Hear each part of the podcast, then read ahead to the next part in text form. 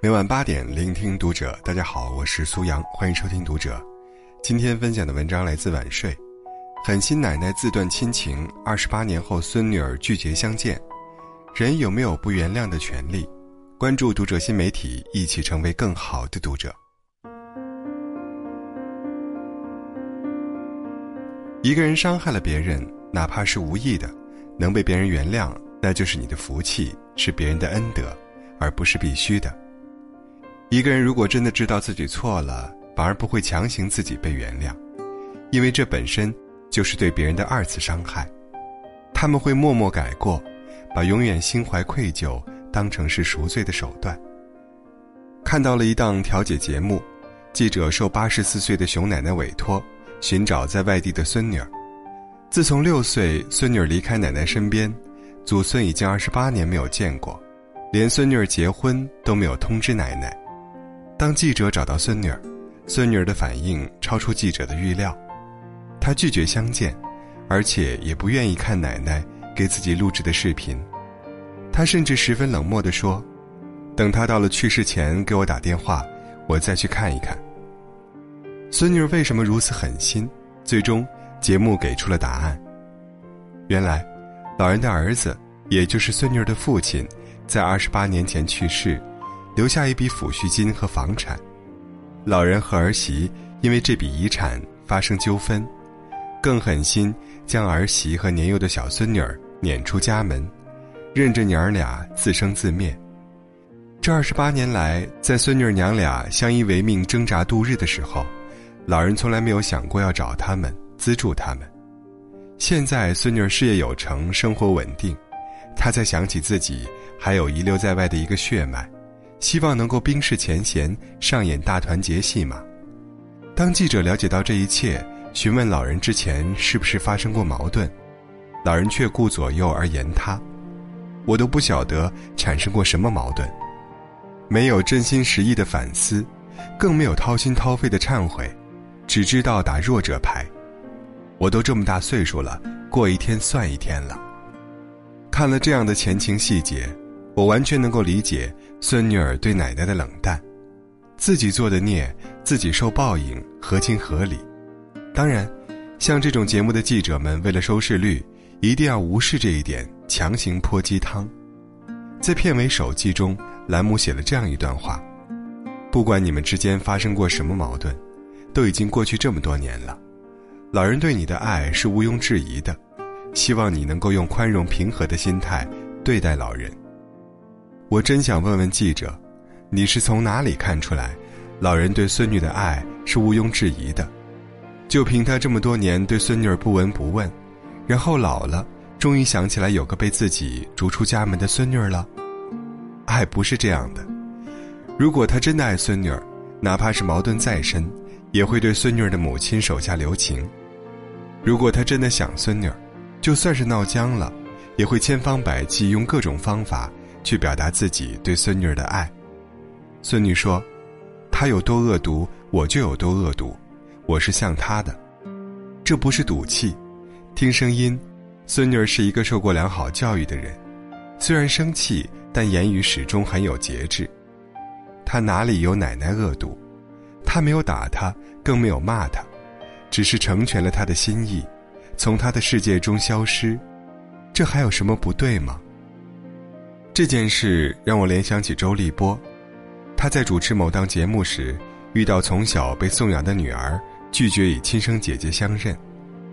妹妹认为，养育之恩大于生育之恩，很感谢养父母，但不愿养父母与亲生父母相见，免得养父母尴尬难过。结果遭遇周立波的道德绑架，他不断强调亲生父母一定有难言之隐。指责妹妹自私、心胸狭隘，用各种激烈的言辞逼迫妹妹和家人相认。如果你不认父母，你永远不可能幸福；如果你想幸福，就应该接受。他完全不尊重妹妹的感受。妹妹是结婚生子后才知道她是被领养的。这么多年，即使在同一个镇子上，亲生父母也从来没有看过他。他和他们之间没有感情。非要一下子相认是很尴尬的。结果，节目组不管三七二十一，直接安排亲生父母上台和妹妹相见了。周立波一副终于功德圆满的小人得志感，后来才知道，妹妹上节目都是被姐姐骗去的，他不知道要面对的是这种被迫相认的阵仗，而且，这位生父在妹妹两岁时，还曾去养父母家里勒索，给我钱我就不再纠缠了，意不意外，惊不惊喜？其实也不奇怪，这种能将自己的孩子狠心丢弃的父母。早就将自己的良心一起丢掉了，能干出更龌龊的事也不足为奇。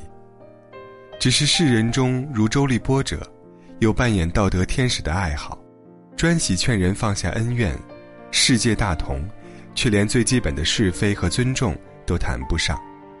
而他们自己呢？你看周立波在生活中的表现就知道了，他何曾放过任何一个有负自己的人？别说小事上睚眦必报，就连曾经对自己有恩的关栋天，还不是在失去利用价值后恩断义绝了吗？这正如鲁迅先生所说：“损着别人的牙眼，却反对报复；主张宽容的人，万物和他接近。”中国人素有三个恶习：喜欢道德绑架，喜欢无原则袒护弱者，喜欢在是非问题上倒浆糊。好像人只要老了、弱了、认错了，无论曾经干过什么坏事，外人都必须要原谅。你不原谅，就是你心不宽容、狭隘、小心眼。人人都要谴责你，仿佛犯错的反而是你一样。比如生活中，有的男人出轨，如果女人不原谅，男人会抱怨：“我都承认错误了，你还想怎么样？”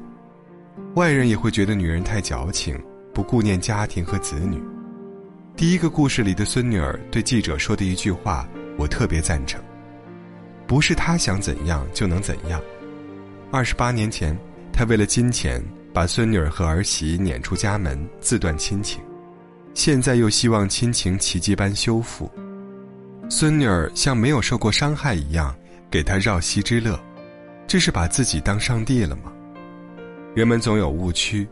以为老人老了，走路颤颤巍巍，满脸慈祥，就能变成好人了，却不知，强势的永远强势，恶毒的永远恶毒。即使肉体软弱了，灵魂也依旧强悍。你能想象慈禧太后临到最后会忏悔自己对光绪太狠了吗？不，他会下毒，拉着他一起死，从生到死。你都不能离开我的手掌心。虽然这是野史，但到底他是干得出来这事儿的。郭德纲在相声界一直是嫉恶如仇著称，他自己并不掩饰这一点，也从不放过调侃那些打压自己的人。当然，因此带来的副作用是增加了德云社的生存难度。记者曾经就此问过他的搭档于谦，担不担心郭德纲这个性格会令德云社的未来堪忧？于谦说：“不担心，幸亏郭德纲这样。郭德纲要像我这样的话，就没有德云社了。”于谦是个有大智慧的人，他很清楚，自己之所以不像郭德纲那样嫉恶如仇，不是自己多么宽容，而是没有经历过郭德纲那样多的坎坷。看不惯的我不太说，我也没必要引起这些东西，因为我没有深受其害。通俗说。就是没有逼急了，犯不着。若是真的逼急了，估计于谦会比郭德纲还难缠。世界上没有真正的感同身受，很多时候劝人原谅与放下，不过是为了获得一种道德的优越感。正如郭德纲说过：“不明白任何情况就劝你一定要大度的人，这种人你要离他远一点，因为雷劈他的时候会连累到你。”我是一贯主张人要尽量放下恩怨，来换取内心的宁静。但和那些一味和稀泥的道德绑架人士相比，我更支持一件事：被伤害者有优先选择权。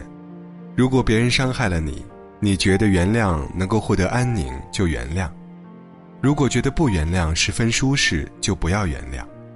选择权在你自己手里，外人无权指手画脚。这个世界就不应该是谁想犯错就犯错，然后想被原谅就有人原谅。如果世界是这么运行的，那才是对好人的伤害。一个人伤害了别人，哪怕是无意的，能被别人原谅，那就是你的福气，是别人的恩德，而不是必须的。一个人如果真的知道自己错了，反而不会强行自己被原谅，因为这本身就是对别人的二次伤害。他们会默默改过，把永远心怀愧疚当成是赎罪的手段。那些强行要求自己被原谅的人，犯错是自私的，认错也是自私，想的全都是自己。这个世界就应该有原谅，也有不原谅。原谅是人性的厚道，不原谅是给后人的警示。如果这个人有良心，那么不原谅就会成为他心头的警钟。如果没良心，原谅不原谅对他都没有任何意义，反而他们总会觉得是别人亏欠了自己。不原谅，也是最微小的正义了。这个世界需要像警示恒言这样的东西存在，提醒我们，必须要为自己的行为承担后果。古人说：“以德报怨，何以报德？”凡人能够做到恩怨分明，有恩报恩。有仇报仇，已经很好了。